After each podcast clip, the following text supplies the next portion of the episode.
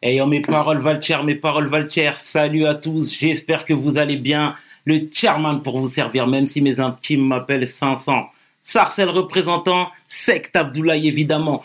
Bienvenue sur WSL, c'est toujours ton émission qui rassemble les motifs. Comme d'habitude, on nous recevrons des personnalités qui nous parleront de leurs échecs, mais surtout de leurs réussites. Alors Hugo, take a seat non? PDG, come on man. We hustle, baby.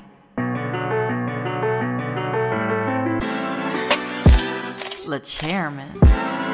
We hustle, baby. Le chairman. We hustle, baby. Le chairman. De retour sur WSL et aujourd'hui, je suis vraiment honoré de recevoir la femme que l'on nomme Enora Malagré. Enora, comment tu vas? Très très bien, je suis très contente d'être avec toi. Plaisir partagé, merci d'avoir d'avoir accepté pardon l'invitation. Merci de m'avoir invité. Ah là là là là là là. Est-ce que tu peux te présenter en quelques lignes, Enora Alors, je m'appelle Enora Malagré, j'ai 40 ans déjà. Euh, je suis euh, animatrice télé et Mhm. comédienne. D'accord, d'accord, Voilà, on va s'arrêter là parce que je fais beaucoup de choses. Oui, tout à manger. Mais pour l'instant, on va s'arrêter là. Bon Voilà. ben c'est excellent, c'est excellent.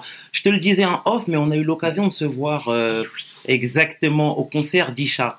On s'est vu au concert, on avait échangé, on avait échangé, etc. En Tu nous avais, ouais, exactement, exactement. Et comme tu es quelqu'un qui, euh, qui, qui, qui est très direct, etc., instinctif, tu nous as parlé de ton parcours un petit peu, Mhm. ton parcours, ton, ton parcours pardon de comédienne. Mhm. Donc, est-ce que tu peux nous parler de ce, Mhm.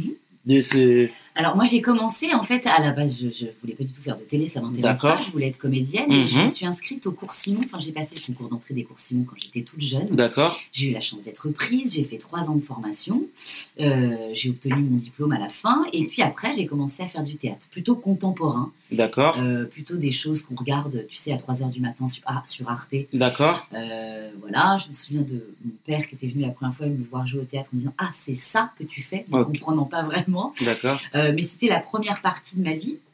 Et puis malheureusement, euh, il faut bien le dire, ça gagnait pas trop de sous. d'accord, Et, c'était compliqué. Donc j'ai commencé à hum, être hôtesse d'accueil. T'avais quel âge à peu près? Oh, J'étais un bébé, j'avais Ouais. 18 ans, tu vois, Ouais. 19 ans. Ça- Et après, j'ai euh, décidé, pour mettre un peu de beurre dans les épinards, d'être hôtesse d'accueil euh, dans une chaîne qui s'appelle Arte. D'accord, Et, euh, et en fait, j'ai commencé comme ça. J'ai commencé en bas de l'échelle. J'ai rencontré un monsieur qui s'appelle Paul Oisan, euh, qui est le fondateur de ce qu'on appelle l'atelier de recherche d'Arte. Donc, c'est tout ce qui est télévision expérimentale, un peu à la G. Christophe Averti, d'accord, qui m'a un peu pris sous son aile et formé. Et dans le même temps, j'ai rencontré la femme qui a changé toute ma vie, qui s'appelle Fadia Dimerji, qui malheureusement nous a quittés et qui est la cofondatrice de Radio Nova. d'accord. Et elle, elle m'a fait euh, rentrer à la Radio Nova. Mhm. J'y ai passé sept ans, j'ai fait à peu près tous les postes, servir les cafés euh, et animer les émissions. D'accord. J'ai passé un peu tous les, toutes les étapes. Toutes les étapes, échelons. exactement. Et puis après, voilà, la télé est arrivée à moi un peu par, Par hasard, Ouais. exactement. Et pas vraiment par envie. Ouais, ben, ju- justement, on va y revenir après, exactement. Euh, mais toi, si tu veux, t'es tombé par la, euh, dans la télé un peu par hasard, mais à par moment, t'as eu des, t'as claqué la porte, t'es revenu juste après, etc. Est-ce que pour toi, c'était une belle expérience, l'expérience de la télé, Oui, bien sûr. Alors, je n'ai pas vraiment claqué la porte et je suis revenue. Euh, j'ai claqué la porte d'une émission. d'une émission, ouais, ouais, ouais. Mais j'ai toujours, après, j'ai continué à faire de la télévision ailleurs. D'accord, TPMP n'est pas la seule émission du PAF. exactement. Et après, j'ai continué sur France 2, puis euh, je suis revenue après sur C8 dans une émission culturelle. Mais non, je regrette rien. J'ai eu une chance inouïe de faire ce que j'ai fait. Ça a hum, fait la personne que je suis aujourd'hui. Ça m'a amené une notoriété qui me permet de travailler plus facilement que d'autres, euh, d'avoir gagné aussi beaucoup de sous à un moment Mhm. et voilà, d'avoir pu euh, régaler ma famille. Euh, après, ce que je regrette plus, c'est peut-être euh, la caricature que j'ai fait de moi-même, enfin le, le personnage aussi que qu'il a fallu créer pour touche pas mon poste. Je regrette aussi euh, ce que la télé devient aujourd'hui. D'accord. Euh, on voit tes nombreux clashs. Enfin, oui, mais c'est pas vraiment des clashs. parce que, bon, après, c'est le personnage qui faisait ça, mais c'est surtout moi, mon, mon cheval de bataille. C'est deux choses. C'est, euh, on, on en parlera avec toi, j'imagine, mais c'est le racisme à la télévision, exactement. euh, l'homophobie à la télévision, Tout à fait. le sexisme, et puis, euh, et puis, je dirais la télé-réalité qui amène au sexisme, qui amène à une hypersexualisation de la, de la jeune femme Mhm. ce qu'on on moquait un peu mes propos quand j'ai débuté. Et maintenant, force est de constater que l'avenir m'a donné raison. Et maintenant, il y a plein de gens qui me disent Ah, mais tu avais raison de dire que la télé-réalité, c'était dangereux. Eh bien, oui, les amis. C'est pas les jeunes qui font de la télé-réalité, Mhm. c'est les gens qui produisent ces émissions. Tu leur en veux? Non, je leur en veux pas. Je trouve ça très euh, machiavélique et cynique. Je vais te raconter une anecdote tr- très avec, brève. avec plaisir. Euh, D'où vient la première émission de télé-réalité au monde? C'était Survivor. C'est ce qui est un peu notre Colanta. C'était euh, aux États-Unis ou en Hollande, je ne sais plus, bref. Ça a été créé par un monsieur qui s'appelle John DeMol. D'accord. créé après la société qui s'appelait Endemol, que tout le monde connaît. Bon, tout Il a à fait. de nombreuses émissions de télé-réalité. Ce monsieur, comment il a eu l'idée de cette première télé-réalité, qui nous a mis tous un petit peu dans la merde, Mhm. c'est en lisant un bouquin qui s'appelle Sa, Majesté des Mouches de William Golding, qui raconte une histoire très simple, celle de deux bandes rivales d'enfants perdus sur une île déserte. Ok. Ces deux bandes, et pour survivre, puisqu'ils sont affamés, ils s'entretuent. Mhm. C'est ça qui a nourri en fait son imaginaire. Il a refermé ce bouquin qu'il avait eu par rapport à, par l'intermédiaire de sa fille. Il a fermé le livre. Il a dit Oh, on va faire la même chose à la télévision. On va mettre deux clans et ils vont entre guillemets s'entretuer à la télé. Ça a donné Survivor. Alors évidemment, il a édulcoré Ouais, bien sûr. pour qu'ils ne s'entretuent pas. Évidemment. Mais il s'affame et chacun complote contre l'autre pour le faire disparaître. C'est ce qui a mis, à mon sens, le verre dans le fruit. Et après, la télé-réalité, c'est vraiment une télévision dangereuse qui repousse, euh, qui repose pardon, sur ce qu'on appelle les pulsions de mort, le Mhm. voyeurisme, l'hyperobjectivation, le sexisme, etc. Voilà, je pourrais en parler des heures. C'est une télévision qui est dangereuse. Oui, oui, oui. C'est le dîner de con en plus, se moquer des gens. Mais non, mais c'est horrible pour Ouais, ces ouais, jeunes-là. Ils sont connus, alors eux, ils ne le voient pas. Ils sont persuadés d'être des stars, tout le monde veut être star aujourd'hui, ça ne veut rien dire. Mhm. Mais ils ne voient pas qu'en fait, ils sont donc connus, selon leur dire, parce qu'ils ont une image de débiles du coin, euh, euh, de filles aux mœurs légères. Bien sûr. Je trouve ça dommage. Puis alors moi qui ai fait des bêtises sur Internet à montrer mes fesses, etc., je sais mieux que quiconque que tout cela reste après. Est-ce que tu joues Parfois, pas le rôle de la grande sœur? Bah si, aujourd'hui, Tu oui. vois je pense que je peux. Parce qu'aujourd'hui, tu as joué, excuse-moi de te couper, Nora, mais tu as joué le jeu de la télé. Effectivement, tu étais chroniqueuse sur. euh, j'ai pas joué un jeu, j'ai fait un métier de journaliste. Oui. Mais oui, non, mais quand je dis t'as joué le jeu, c'est Mm. vraiment pas pour t'embêter hein, Oui, que oui, je dis ça. sûr, non, non, non, absolument pas. Mais t'étais dans le, dans le, voilà, t'avais Dans ton personnage, ouais. exactement, exactement. Et aujourd'hui, tu mets en garde un peu la, la, la population. Tu mets en garde, exactement. Parce que j'en ai Donc, tellement fait les frais. en T'en as bavé. Et puis, j'en ai bavé, c'est- non, je suis pas à l'usine non plus, mais je trouve que c'est un métier qui n'est pas celui qu'on croit. Il faut être un peu solide pour faire ce métier. Moi, je suis encore de la génération où il fallait faire un peu, un peu d'études, où il faut être, au tout du moins, être méritant. Il Mhm. fallait travailler. Moi, je te l'ai dit, euh, j'ai commencé en bas de l'échelle. J'étais la dernière partie, la première arrivée, que ce soit à la radio ou à la télévision. D'accord. Il a fallu cravacher. Aujourd'hui, on nous propose une télévision où on nous vend, on nous vend pardon, uniquement la notoriété Tout comme signe de réussite. Mais c'est pas ça. La télévision, enfin pour moi, ce n'est pas ça. Donc c'est, c'est pas que je mets, je mets en garde. Chacun fait bien ce qu'il veut, mais je trouve que le média télé est devenu euh, un peu triste, un peu Ouais. caricatural et, et à mon avis assez vide de sens. Parce qu'aujourd'hui, si Pas tu. tout, hein. Ouais, ouais, ouais, évidemment, évidemment. Parce qu'aujourd'hui, on a l'impression que dès que tu sors quelque chose qui. Dès que tu dis, pardon, quelque chose qui sort des sentiers battus, on te. Tu sais, ici, on aime bien mettre des gens dans des cases, etc. Et t'as l'étiquette Enora, la grande bouche. Mhm. C'est pas péjoratif quand Non, je dis non, ça, pas pas du du tout, tu vois. J'ai œuvré aussi pour ça. C'est un ça. rôle que j'ai endossé, que j'ai accepté, qu'on m'a proposé. On m'a dit voilà, tu veux bien jouer le rôle de la fille qui gueule à la télé? J'ai dit oui, hein. J'ai pas mis le couteau sous la gorge. Ouais. Je veux vraiment qu'on parle à bâton rompu, hein. Ouais, tu vois, t'imagines bien.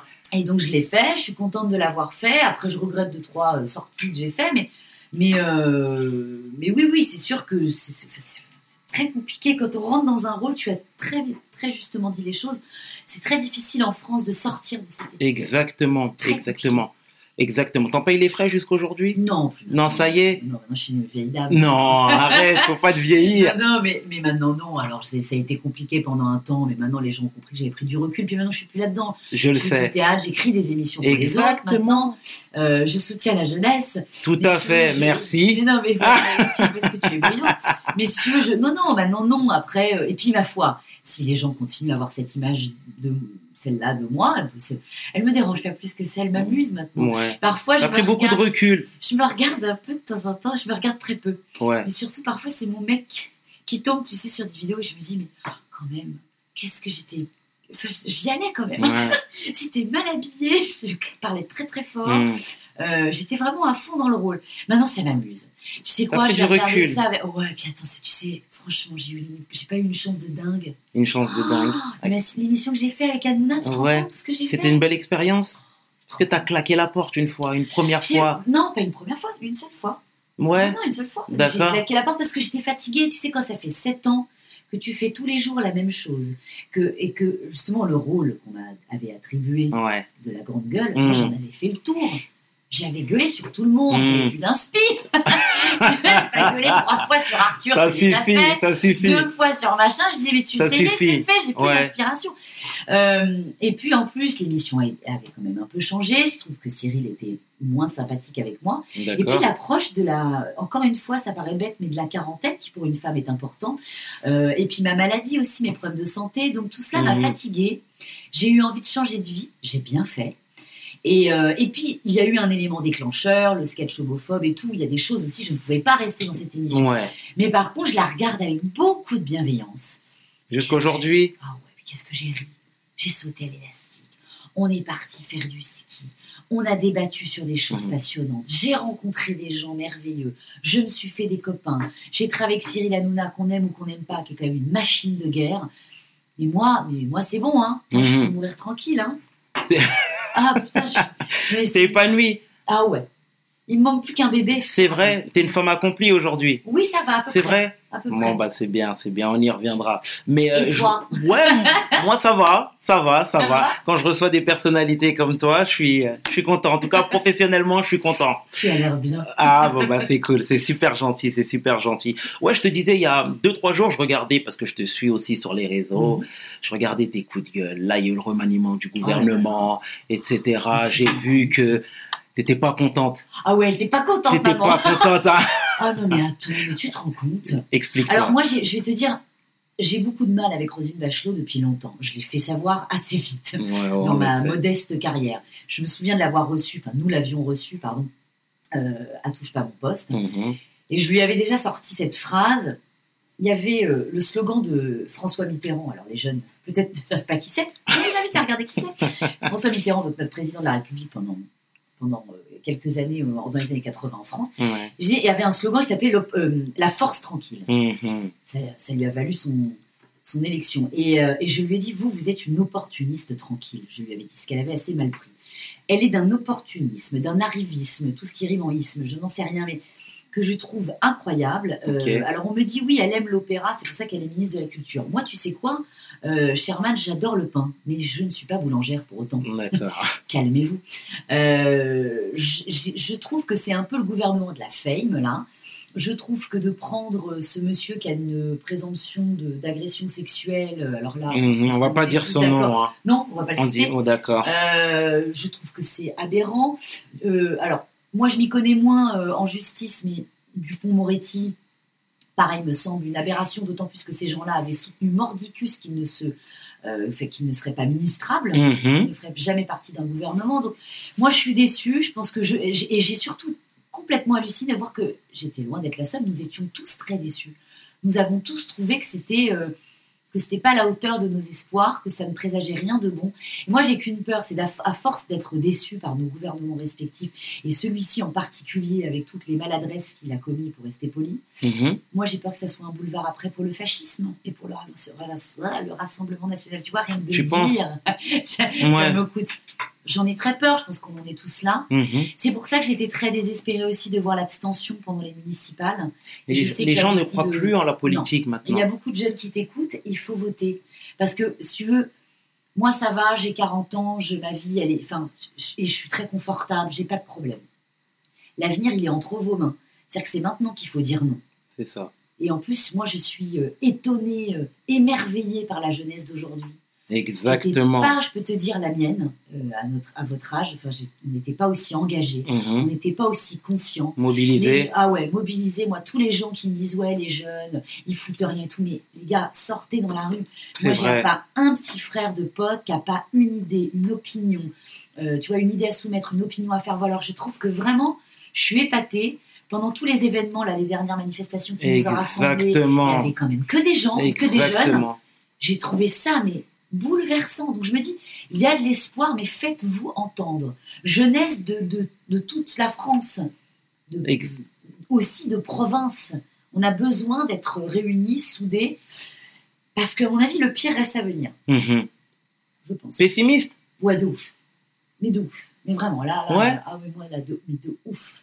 C'est-à-dire que même moi, si tu veux, évidemment que je ne voterai jamais pour le, le Front National à le Rassemblement National, D'accord. mais les prochaines élections, je te le dis, Tu crains le pire. mais qu'est-ce que je vais voter? Je vais devoir revoter Macron, qui m'a déjà déçu une première fois. Et moi, je te le dis, je suis transparente, j'y ai cru. Mhm. Donc, on se, retrouve, on se retrouve où? Dans quel parti? Mhm. C'est quand même aberrant. Il n'y a plus de gauche. La droite est. enfin, après, ça fait discours de vieux con, là. Puis je suis pas du Non, pas du tout, pas du tout. Mais je suis juste citoyenne. Et on a tous un peu notre mot à dire. C'est ça qui est merveilleux. On a la chance d'être dans un pays merveilleux, démocratique, avec un droit de vote, avec un droit de manifester. Enfin, vraiment, on est dans un pays quand même incroyable. Mhm. Qu'est-ce qu'ils sont en train de faire de notre pays? De nous diviser, là? Mais qu'est-ce que c'est que ça? On voit vraiment ton côté militant. Très. Ouais, mais ouais, ouais, toujours, ouais. Ouais, ouais, ouais. Mais malheureusement, c'est pas la première image qui nous vient euh, à l'esprit quand on entend parler de toi. Mais quand on te voit. Tu vois ce que je veux dire? Moi, pour le coup, c'est, euh, je me suis toujours déjà intéressé plus ou moins à ce que tu faisais, etc. Depuis notre rencontre, hein, effectivement, hein, tu vois. Ouais. Mais euh, j'ai vraiment vu que tu étais une femme engagée. Tu vois, là, tout à l'heure, tu as bien parlé euh, euh, en, en nous, en nous disant que tu voyais euh, des, des, des, des milliers de jeunes dans les rues, etc., défiler. Oui, je pense qu'il y a. En fait, je pense que là, moi j'étais assez étonnée. J'avais peur que. Je pense que les gens qui font partie, excuse-moi, le- du, du paysage médiatique sont aussi décomplexés. Il y a Alors, je quelques, pense pas. il y a, moi je trouve, parce que euh, si je peux finir là-dessus, c'est qu'il y a quelques temps, pardon, euh, les gens avaient peur de donner leur opinion, avaient peur de donner, leur avis parce qu'on allait les cataloguer, ils allaient être mis de côté, etc. Et aujourd'hui, je pense qu'il y a un décomplexe, les gens n'en ont plus rien à faire. Que ce soit toi, je pense à, à des stomies, je pense à plein de gens qui parlent, franchement, à, Moi, je suis pas d'accord. Ah, tu- rompu. Depuis tout temps, la France est réputée pour des émissions de télévision qui assez hautes en couleurs, avec des débats politiques euh, vraiment euh, euh, extrêmement intenses. Je pense des émissions que tu n'as pas connues de Michel Pollack, par exemple. Donc, je suis pas d'accord. Il y a toujours eu beaucoup d'engagement dans les médias, plutôt placés à gauche d'ailleurs, ce qui est assez nouveau plutôt dans les médias.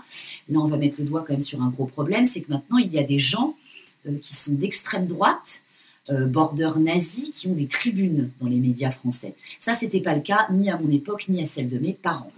Euh, donc, je pense qu'au contraire, on est dans- de tout temps, on a une liberté de, de ton et de, et de pensée et d'expression en France qui est très forte.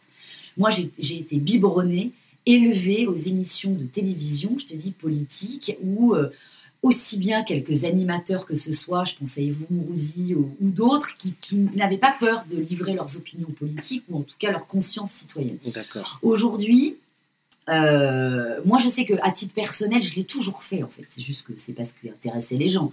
En fait, c'est parce qu'aujourd'hui, le débat central en ce moment est la diversité, euh, les minorités, etc.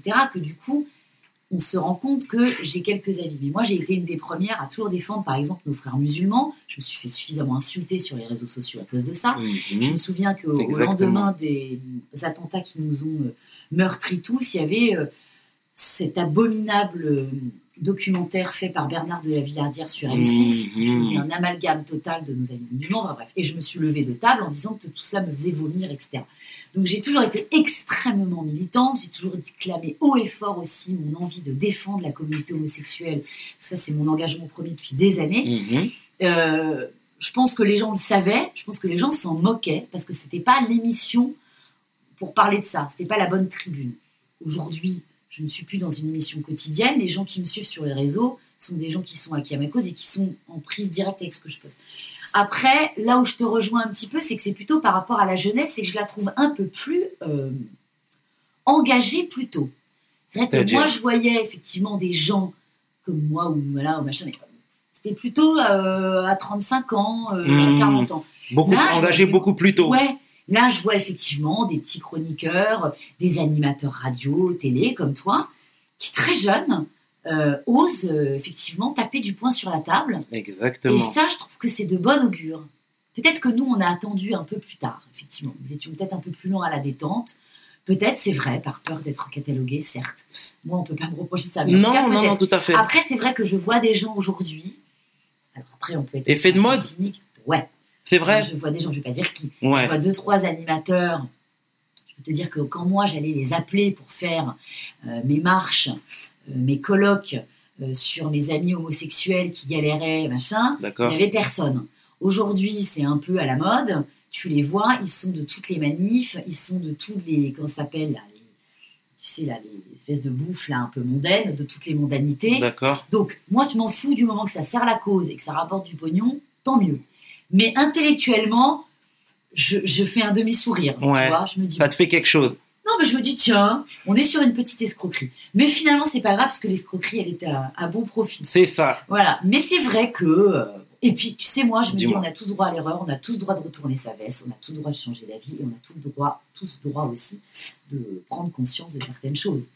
Mais c'est vrai qu'il faut faire aussi un petit peu attention à ça. Faut pas être, comme on- comme on appelle ça, un résistant de la dernière heure. Ouais, ouais, ouais, ouais, J'ai ouais. un peu de mal avec ça. D'accord. Donc, Enora, on disait en. On parlait tout à l'heure et tu nous disais que voilà, depuis le départ, depuis le début de ta carrière, et j'ai même envie de dire depuis tes, tes- ta plus tendre enfance, tu as, Ouais. toujours eu, t'as toujours eu ce côté vraiment euh, euh, militant. Je sais pas, Oui, t'aimes bien ce terme? Ouais, Le, le terme est c'est vrai, parce que je l'employais ce terme avec Juliette. Ah, mais, ouais, Elle aimait bah, pas ce terme. Alors là, Juliette, elle l'est. Juliette, qui, qui- qui- mais c'est. Ouais une grande copine et que j'admire infiniment. Ah non, moi, le militantisme coule dans mes veines. Écoute, mon grand-père était euh, une sorte de résistant. Mhm. Ma mère, une grande féministe. Et mon père...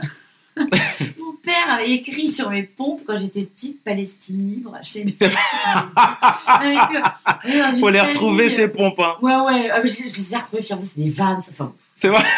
laisse tomber, il me glissait sous mon oreiller, Mm. pour te dire, des discours de Che Guevara, quand Mhm. j'avais euh, 13 ans. Donc moi, j'ai été vraiment, j'ai baigné dans le militantisme, mais surtout, je dirais, dans l'humanisme. D'accord. Euh, Oh j'ai eu la chance de grandir euh, euh, dans un Cercle. voilà, dans un cercle et surtout dans une famille où euh, le métissage n'était pas un sujet, D'accord. euh, où on ne disait pas, euh, on ne disait pas black, on disait mon ami noir. parce que c'est pas un gros mot. Exactement, merci. faut arrêter. Voilà. Euh, on- moi, je me souviens d'avoir eu un cousin qui s'appelait Serge, qui vivait avec un homme qui s'appelait Daniel. On ne disait pas homosexuel, c'était Serge et Daniel. D'accord, Donc voilà, après, donc, La tolérance, vraiment, quoi, la bout. tolérance infinie. d'accord. Et chez moi, la porte était ouverte et il y avait toutes les cultures. Moi, mon père, je vais te dire, mon premier souvenir musical, c'est D'accord. Touré Kunda. Oh, C'est papa qui m'a mis Touré Kunda. d'accord. Euh, et après, Gilberto Gil, qui est un, donc un grand musicien brésilien. Et après, évidemment, obligatoire, la musique bretonne. Mhm. D'accord. Moi, moi. Donc, si tu veux, vraiment, moi, c'est, j'ai été vraiment bercée à, au multiculturalisme. Je viens d'inventer un mot qui n'est absolument pas français. c'est pas grave, on est en famille. On est en famille. Non, mais en fait, ça se ressent jusqu'aujourd'hui.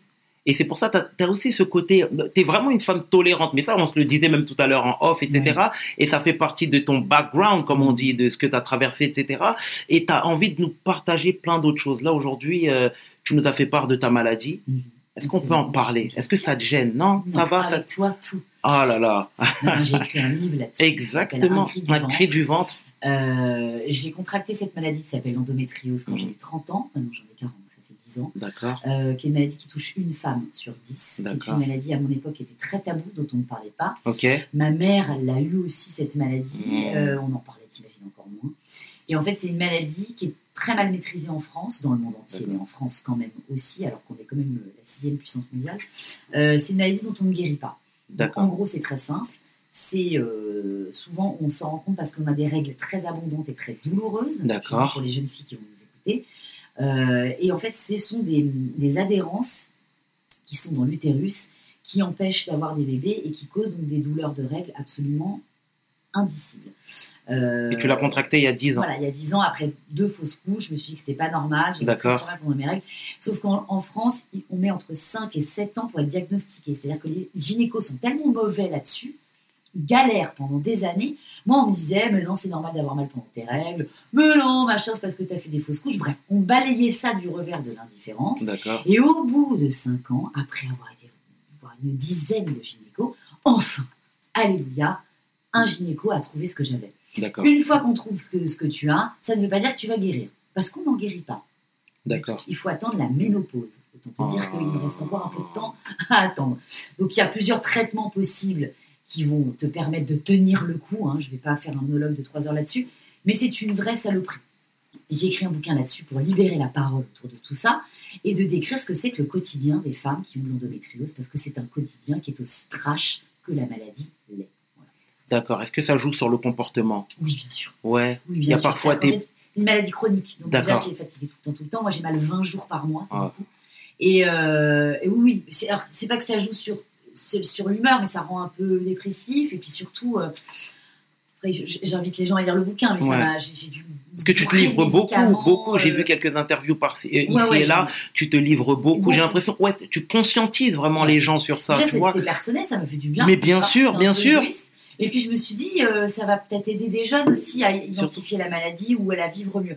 Moi, cette maladie, j'ai tellement mal maîtrisée, Ouais. je suis tombée dans l'alcool, euh, les Il faut médicaments, les opiacés. euh, Enfin, ça a été euh, une, Une dépression.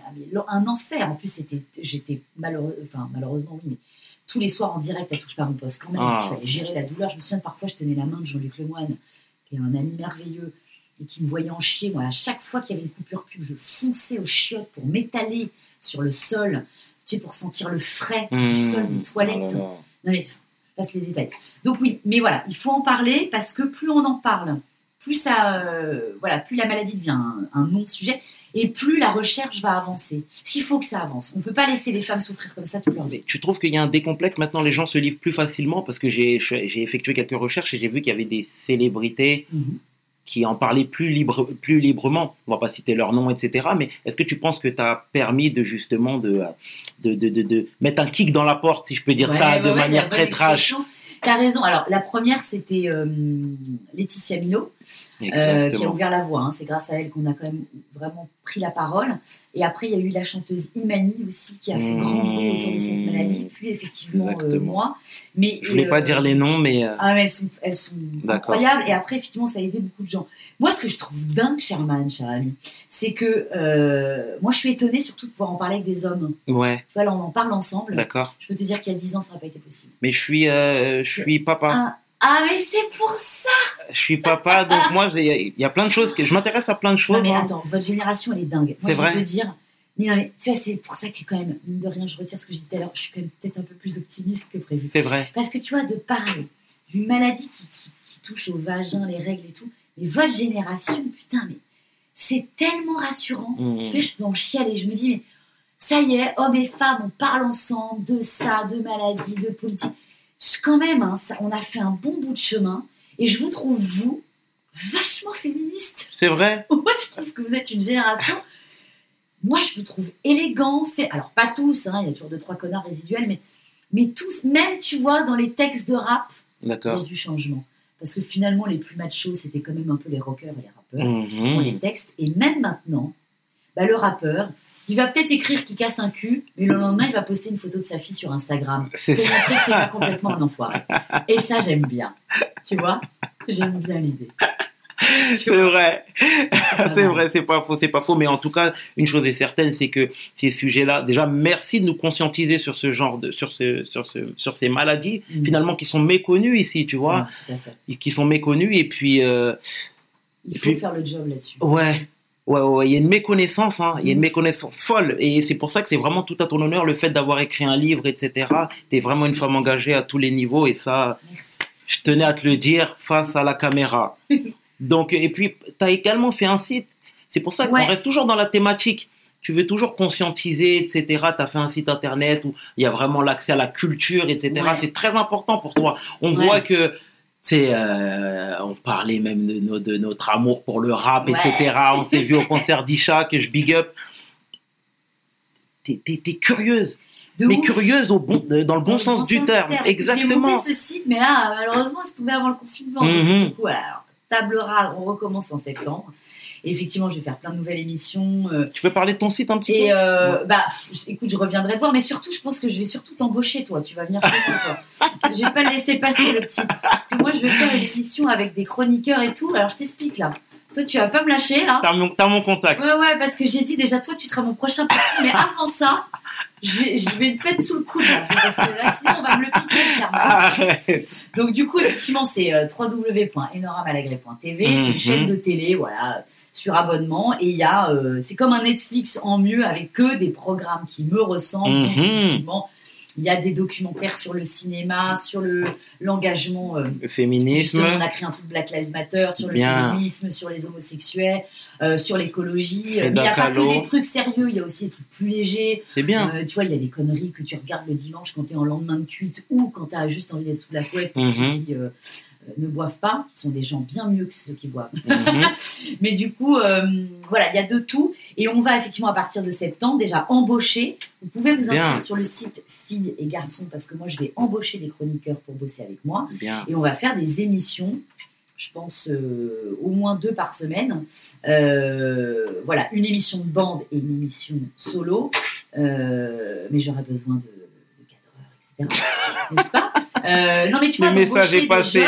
C'est bien, c'est bien. et, euh, et de faire un peu des émissions qui nous ressemblent parce que je ferai encore de la télé à la rentrée, j'imagine, mais le problème c'est que je trouve qu'il y a moins de liberté qu'on le pense en télé. On voit toujours les mêmes émissions et surtout, bien. petit détail, en ce moment, quand tu as une idée, elle met 9 mois à être vendue. Donc nous, dans le digital, ça va plus C'est vite. direct, On ouais. pas le time, tu vois, ça suffit. Euh, ils ont toujours pas compris en télé, en fait. Tu sais, Tu passes, tu fais 50 rendez-vous avec les directeurs des des Mhm. programmes, machin et tout. Bon, résultat, tu arrives avec un concept, quatre- il- tu vois, il est déjà sur le digital en deux secondes, toi, enfin, Ils sont à la rue totale. Donc euh, voilà, ils ont pas compris. Hein. D'accord. La télé, dès demain, c'est fini, les enfants. Ouais, c'est vrai, c'est vrai, c'est vrai. euh, On la regarde plus ici, de toute façon. plus. Ouais, mais, mais c'est bien, et- et Nora, parce que tu fais pas de réten- rétention d'informations. Tu vois, tu distilles des billes ici et là, paf. En off, tu m'as dit des trucs, on gardera pour nous, etc. tu vois, tu fais pas de rétention d'infos et c'est ça qui est bien. Mais pourquoi tout ça en fait? Alors que tu aurais pu te contenter de ton petit poste, t'es dans le circuit qu'on appelle showbiz, hein. Je sais pas, j'en sais rien. Tu vois ce que je veux dire? Pourquoi? raison, Pourquoi? Parce que t'es- pas celle, enfin, on te, on te- voilà, t'es t'es suivi par, par Mhm. pas mal de personnes, etc. et tout, mais t'aurais pu te contenter de ce que bonne question. Tu comprends? Écoute, on me l'a jamais posé, c'est une très bonne question. Tu vois Je sais Parce pas, que même je quand on s'est contacté, tu sais, le relation, en fait, c'était très rapide finalement. On va pas se dire comment, effectivement, mais c'était très rapide. Pourquoi? Je sais pas. Je- je- j'ai l'impression qu'il faut être en mouvement. J'ai l'impression que. Tu sais, moi, j'ai pas d'enfant. C'est mon grand drame. À cause de cette maladie, je peux pas en avoir. Et je pense que j'ai envie de. Aujourd'hui, comme je vais un peu mieux dans ma tête, que je suis sortie de ce gros business de télé qui te bouffe quand même un peu, qui te rend Ouais. un peu conne. hein. Euh, je crois que j'ai envie de transmettre, en fait. Si je le fais pas euh, à des jeunes, si je dis pas. euh, je sais pas, je vais faire quoi de tout ça, de tout ce que j'ai vécu? Moi, j'ai déjà vécu 5 ans de vie. J'ai travaillé à Nova, j'ai fait de la télé, je fais du théâtre. Euh, T'as pu voyager j'ai grâce à j'ai ton métier. voyagé ouais. de ouf dans le monde entier. Mhm. Euh, j'ai fait des free parties, des concerts de rap. Honnêtement, j'ai l'impression d'avoir une vie euh, plus riche, tu peux pas. Mhm. Et je me suis dit, mais tu vois, je suis même un peu émue en te le disant. Je me dis, mais je vais faire de. Qu'est-ce que je vais faire de tout ça? De tout ce que la vie m'a appris, les déceptions, Mhm. la bienveillance. Il faut bien que je le transmette. Alors, puisque je ne peux pas le transmettre à un enfant, bah, il faut que je le transmette au- soit à ma communauté, soit aux, aux jeunes avec qui je vais travailler. Il est temps, maintenant. Le peu de choses que je sais. T'es une grande femme. T'es une grande femme, Enora. Et on veut pas de larmes ici, hein. Non. surtout pas pour nous booster. Pas de chialage. Ça. Et concernant, mais t'as pas pour projet, euh, pour projet, c'est pas un pro- ouais, ouais, ouais, ouais. Je vais la reformuler différemment, différemment. Maman, moi je te vois trop maman. J'aimerais bien. Ça, c'est. Bon. Ça, tu sais, c'est pas moi qui décide. c'est Oui, c'est vrai. Écoute, moi, je, là, pour l'instant, je peux, enfin, pas pour l'instant, je peux pas avoir d'enfant. Donc, je, je vais tenter une dernière fois d'en avoir, mais ça paraît très compromis, donc je vais me lancer dans le projet de l'adoption. Ce qui est très difficile, c'est que quand tu décides d'adopter, ça aussi, c'est un sujet tabou. On n'en parle pas beaucoup en France. J'aimerais bien faire un documentaire là-dessus. Ah ouais, ce Il y en serait a eu, hein, mais de mon point de vue. Quand tu arrives, quand tu es une femme et avec ton compagnon, que tu arrives, que arrives au, au sujet de l'adoption, c'est que déjà, tu imagines que tu en as chié pendant déjà 10-15 ans. Mhm. Et on te demande encore à nouveau d'en chier, parce que c'est long le processus d'adoption. Tu peux nous en parler un petit peu? Écoute, il faut euh, remplir une demande d'agrément. Une fois que tu as la demande d'agrément, ça tu mets entre 6 mois et 1 an à ce que ça soit accepté. Ensuite, tu pars. En gros, si tu veux, le processus d'adoption, il est entre, euh, je crois, 3 et 5 ans ou plus. Ok. Adopter en France, par exemple, on fait patienter 7 ans. Je ne peux pas adopter en France. Mhm. Euh, c'est très compliqué. Donc, je vais le faire parce que moi, je veux être maman euh, à tout, à tout prix. Mhm. Je veux être maman. Je veux, pour les, les raisons que je t'ai évoquées juste avant D'accord. parce que c'est en moi. Euh, mais je trouve ça difficile psychologiquement d'avoir déjà traversé tout ce que j'ai traversé, les fausses couches, les grossesses extra-utérines, euh, les douleurs physiques et mentales euh, dues à ma maladie, qui fait que je ne peux pas avoir d'enfant, et de devoir, là, m'armer pour retourner dans un autre combat, qui est celui d'attendre cet enfant que je vais adopter. Faut être solide. Hein. Puis je suis pas toute seule, j'ai quelqu'un avec moi, j'ai un compagnon. Exactement. Et, euh, et c'est difficile aussi pour un homme d'avoir. euh, Moi, j'ai toujours peur que mon mec se barre en se disant, mais putain, mais même parfois, tu vois, je lui dis, mais va-t'en, va voir quelqu'un qui pourra te donner des enfants. Moi, je ne peux pas t'en donner.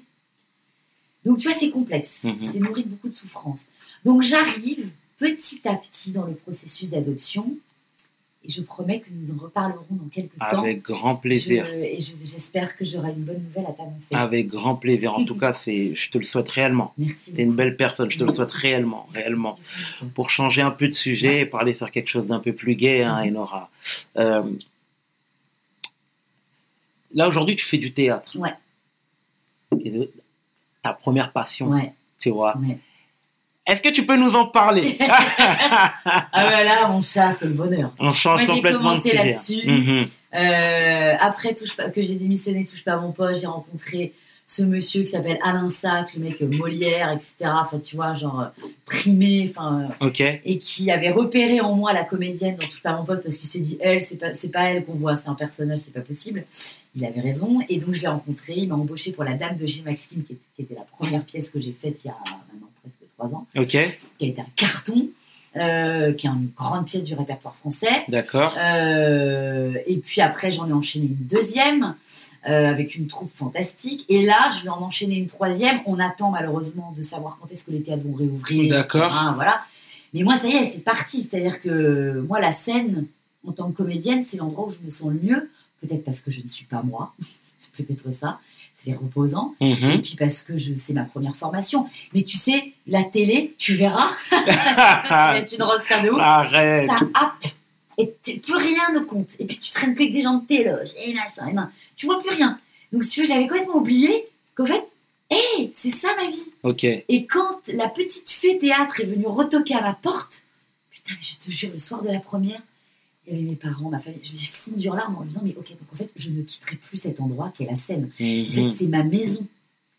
En fait, moi, j'ai tout fait pour faire ça. D'accord. J'ai eu un, Un une parcours. sortie de route Ouais. merveilleuse Bien en sûr. télé, que je continue Que tu regrettes pas. que je- au contraire tu penses Faut le dire. et puis c'est aussi parce que j'ai fait de la télé qu'on m'a embauché pour faire du théâtre on va pas se mentir parce que quand j'étais Exactement. plus jeune et que je passais les castings personne voulait de la blonde hein, je te rassure donc là c'est plus facile mais là quel bonheur donc tu viendras à la prochaine je viendrai t'annoncer quand parce que là plaisir. avec le Covid on ne sait pas mais euh, et vraiment les amis dès que les théâtres ouvrent je vous en supplie allez allez dans les théâtres parce qu'il va falloir les faire revivre parce que Avec là grand ils sont en plaisir. train de crever.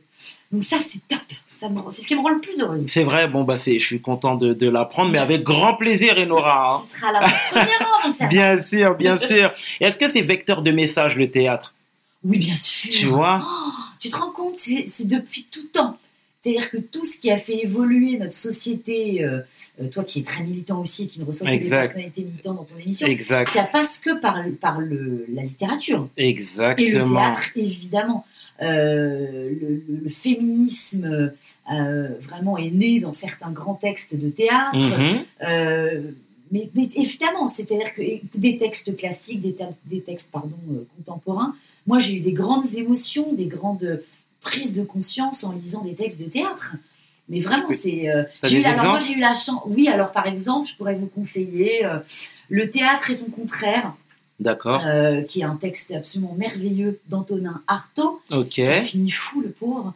Euh, Il y a un texte aussi merveilleux qui s'appelle Le contre-pitre d'Hélène Parmelin. D'accord. Ça, c'est un tel. Alors, c'est très facile d'accès, c'est marrant. C'est euh, deux, deux clowns voilà, qui, qui sont sur scène. Mais ce qu'ils se disent sous couvert d'humour, en fait, est tout à fait révolutionnaire Ok. et te nourrit bien le cerveau. Il y en a plein, même si tu lis La mouette de Tchekhov, t'as envie de crever, Les Trois Sœurs aussi. Enfin, tout est. euh, voilà, de toute façon, il faut aller au théâtre, il faut aller voir du spectacle vivant. Et Ouais. c'est pas aussi chiant qu'on pourrait le penser, parce que je sais que les jeunes se disent, oh, le théâtre c'est chiant. Non, ça ne l'est plus. Ça a pu l'être avant, Mhm. dans ma génération. Malheureusement, c'est cliché, mais Mais c'est grave, pas faux ce que tu dis. Moi. Stomy m'avait invité à, euh, sa pièce de théâtre. Ouais, un jour à. Détroit. Mais c'est bien, c'est bien parce que c'est vecteur de message. Voilà, là, par Exact, exemple, ouais. la pièce de Stomy en est un parfait exemple. Euh, bon, moi, je, Tu l'as pas vu Si, si, bien sûr, je l'ai vu. J'étais, en, en émotion de ouf de Ah, voir notre super. Stomy sur scène. C'était super. J'étais là le soir de la première, tu penses, j'ai l'impression que c'était mon fils sur scène. C'est ridicule. J'étais au taquet. Euh, en plus, c'était dans le théâtre dans lequel j'avais joué. C'est très émouvant. Bref. Et Mhm. du coup, non, non, mais il faut aller emmener les- vos, amener vos gamins, vos petites sœurs, euh, vos petits frères, euh, vous, allez-y. Parce qu'aujourd'hui, en 2020, on n'est plus en 1980 ou 70. C'est plus chiant. Maintenant, il y a des mises en scène il y a de la danse, où il y a du, justement du rap. enfin, c'est très moderne maintenant. Mhm. Il y a des textes euh, que on peut paraître, qui peuvent paraître pardon, très poussiéreux, qui sont extrêmement justement dépoussiérés par des mises en scène tout à fait modernes. Et euh, il y a une jeunesse aussi bien de metteurs en scène que de comédiens qui a complètement changé la donne. Donc courez au théâtre, vous ne serez pas déçus. Ça, Franchement mortel. non, mais c'est- terrible parce qu'effectivement, aujourd'hui, le. On voit beaucoup plus de personnes, même du mouvement rap, qui font du théâtre. Aujourd'hui, Kerry, euh, Kerry James fait du théâtre. Ouais. Aujourd'hui, Joe Star a fait du théâtre. Ouais, ça c'est peut-être pas. euh, ouais. Je sais pas. Je non. plaisante. Non, mais c'est formidable, effectivement. Tu vois les ponts secrets, ce qu'a fait bien. Morville sur euh, Elephant Man. euh, Exact. est fabuleux. Bon, tout le monde sait que Joey Star est un merveilleux comédien. Euh, Kerry James est assez étonnant d'ailleurs aussi. Alors après, il ne faudrait pas non plus que tout le monde fasse n'importe quoi non plus. Chacun Mhm. aussi doit être euh, resté dans son domaine de prédilection. Mais ce qui est formidable, c'est que voilà, ils ont participé aussi, je t'ai dit, à, à- à moderniser un peu tout ça. Mais et vice versa, tu vois, il y a par exemple des chorégraphes euh, qu'on pourrait penser un peu chiants, euh, qui maintenant collaborent avec des rappeurs, etc. Mais tout, tout se mélange. Mhm. Trouve ça mais dingue. Moi j'ai vu un truc. Dis-moi. Non, non, mais on s'écoute, non, mais parce que je vais pas saouler les gens, mais j'ai Non, un- surtout un, pas. pianiste japonais, si tu veux, euh, collaborer avec un rappeur, et en même temps il y avait une danseuse contemporaine qui derrière performait. Enfin, Aujourd'hui, moi, et encore une fois, la jeunesse, moi, m'hallucine. C'est-à-dire que moi je vois des gosses vous avez tout compris. Vraiment, ah je te jure. C'est, alors là, vous avez tout compris. Vous mélangez tout, l'art contemporain, le Mhm. rap, la musique classique, le truc. Putain, à mon époque, je te dis pas, c'était, impossible. Impossible. Maintenant, tout se mélange, mais putain, il y a de toutes les couleurs sur le plateau et tout. Putain. Oh, moi, je suis émerveillée. J'aimerais bien avoir 20 ans, putain, je te dis pas ce que je ferais. hein. C'est vrai. J'avais 20 ans là, mon chat. Oh ah, bref. C'est bien, c'est bien, c'est bien, c'est bien. Non, non, non, non, non, non. Mais c'est bien aujourd'hui, t'es plus. euh, comme je t'ai dit aujourd'hui, tu nous donnes des billes, donc euh, nous, on a, c'est beaucoup plus facile pour nous en tout cas. Vous aime personne, mais vraiment. Mais non, c'est plus pas moi. facile. Mais en tout cas, vous avez vachement intégré euh, nos erreurs. Je, me mets dedans, hein, mais moi, je suis personne. À quel niveau Mais- bah non, mais tout, si tu veux, les, les erreurs, comme tu disais très justement, les erreurs de prise de parole, la couardise qu'on a eu, la lâcheté par moment, Mhm. Le, le, côté justement très clivant, euh, voilà, les noirs avec les noirs, les blancs avec les blancs, les machins, voilà. Donc vous êtes arrivés, euh, non, on tape du poing sur la table, la réponse c'est non. Si on Mhm. va se mélanger, on vous emmerde. Alors là, moi je suis meuf, mec, tout le monde, euh, lesbienne, trans, hétéro, mais tout le monde. Moi je suis fascinée. Je me dis putain, allez, ça y est, ça c'est le seul truc qui me donne de l'espoir. Et ça c'est vous. Et vous avez appris de nos erreurs et vous avez intégré aussi ces années culture. Enfin, je sais pas. Moi, j'aime bien cette petite génération. C'est vrai Ouais, j'aime bien. Et tout à l'heure, en début d'inter, en début, j'aime pas dire interview, c'est une discussion, une tu vois, là, exactement. En début de discussion, tu disais que, bon, on parlait du, du, du, du- du- de politique un petit peu, Mhm. et tu disais que tu étais pessimiste. Ouais. Aujourd'hui, tu l'es toujours en voyant, si tu veux, la, la, la, la jeunesse beaucoup plus euh, consciente, beaucoup J'ai plus. peur, si tu veux, c'est une très bonne question. J'ai peur que, ces- que ces deux mondes-là n'arrivent pas à se rejoindre. à cohabiter. Ouais. J'ai peur que cette jeunesse merveilleuse, pleine d'allant, qui a tout compris, qui est beaucoup plus tolérante que ce qu'on ne pense, n'arrive que le- les gouvernements ne leur tendent pas la main comme il faudrait ou les utilisent. Mais j'ai peur de ça. Peut-être que je me trompe, j'espère me tromper, mais j'ai peur. J'ai peur que le gouvernement ne tire pas enseignement et qu'on reste dans cette société euh, bicéphale, euh, voilà, où il y a euh, les nantis d'un côté Mhm. et le peuple de l'autre. Je pense que ça, c'est tellement obsolète. Et je sais pas, je, je m'exprime pas très bien là-dessus parce que j'ai j'ai pas le- la connaissance suffisante. Mais ce que je lis m'effraie et que je trouve qu'on est quand même encore dans un, dans un pays à deux vitesses. Et Tu trouves que les, tu trouves que l'élite ne comprend pas la population Pas du tout. Pas du tout. Et j'espère vraiment. Et pourtant, ça il n'y a pas d'amélioration, il n'y a pas de, de- de Non. choses qui permettent de, Non, de, voir un, un avenir plus radieux. Tu l'as bien vu. Regarde les gilets jaunes. J'essaye pas de euh, d'idéaliser le Oui, truc, oui, hein, pas sûr. du Non, tout. non, hein. je, bah non, je le vois bien, mais Mm. au contraire, je, je- je vois les gilets jaunes, je vois la, la- la manifestation qui nous a bouleversés euh, après la mort de, Joy- de George Floyd et on s'est enfin bougé le cul pour Adama Traoré. Il y a un moment, je sais pas si, tu vois, je voyais même la réaction, des, je sais pas, je suis un peu, per, je sais pas, je suis perplexe. Je- en fait, ce qui m'a choqué aussi, c'est la façon dont les médias, par exemple, ont parlé de ces manifestations. euh, Mhm. tu vois, euh, j'étais tellement bouleversée de me dire, mais vous êtes en train de raconter n'importe quoi. en fait. D'accord. Moi, j'étais là aux deux manifestations, Mhm. celle de la République, je suis restée, on est avec mes potes jusqu'à la fin. Mhm. À la fin. J'ai vu ce qui s'est passé, c'est pas parti en couille Mhm. du tout. C'est bien de le Il dire. y a trois poubelles qu'on brûlait, il y a des connards blancs, blancs, qui ont cassé les- la vitrine du magasin Orange, qui sont des, ce qu'on appelle les black blocs, là, qui sont blancs, d'accord Il y a eu comme ça deux, trois échauffourées. C'est, pardon, malheureusement, que ça arrive dans beaucoup de manifestations. Bien sûr. Mais je peux te dire que c'était d'une dignité, cette manif, d'un calme. Et pareil pour la manif devant le tribunal où j'y étais aussi. Et c'est eux qui ont commencé à gazer. Il y a un moment donné, et qu'est-ce que je vois? Ma propre mère m'a appelé, elle me dit Ah, t'as encore foutu la merde en rigolant, tu Mm. vois, c'est le bordel. J'y mais pas du tout, en fait. Qu'est-ce que tu vois Ah, mais je suis devant BFM et on nous dit que. euh, machin. Mais qu'est-ce que. Comment, sur les médias qui sont en cheville avec le gouvernement Exact. et qui en fait désinforment les gens, Bien sûr. quand veux-tu après que, que le message passe? Exactement. Moi, ça m'a choqué. Enfin, je, je- Ça, on pourra en parler des heures, parce que cette cause-là, laisse tomber. Mhm. Je terminerai juste Mais c'est voilà, bien, c'est bien que tu dis ça, c'est bien que tu dis ça de toute façon, Enora, et que justement tu mettes le doigt sur ça. Tu vois, toi qui as de l'audimat, mais Il y avait que des jeunes, Ouais. c'était merveilleux. Et oui, je suis désolée, oui, 80% des flics en France sont merveilleux. Ils font Mm. leur travail avec beaucoup de valeur et tout. Mais les 20%, je peux dire que les 100, les- voilà, il y a des problèmes en banlieue, je suis désolée. Il y a du contrôle au faciès sans arrêt. Et il y a du racisme en France. Moi, je suis blanche. Mhm. Je n'ai pas la même vie que mon ami noir. C'est tout. t'as pas la même vie que moi. J'ai pas la même vie que toi. Je n'ai pas la même vie que toi. C'est honnête Je ne me fais pas arrêter dans la rue comme toi tu peux le faire. Exact. Je n'ai pas de problème pour trouver du travail. Je n'ai pas de problème pour trouver un logement. Je n'ai pas de problème. C'est bien de le dire. J'ai pas la même vie. Ce n'est pas normal. Point. C'est tout. C'est bien de le dire. En tout cas, merci pour ta franchise, Enora. Sincèrement, t'es touchante. C'était vraiment, c'était vraiment touchant et c'était une belle discussion, sincèrement. Qu'est-ce qu'on peut te souhaiter? Un bébé C'est vrai.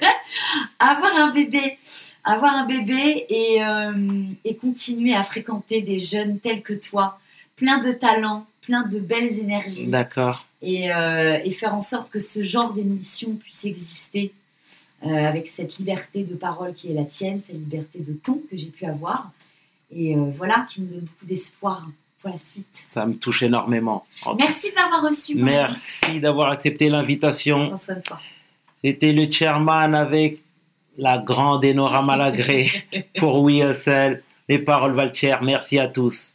Peace. We hustle, baby.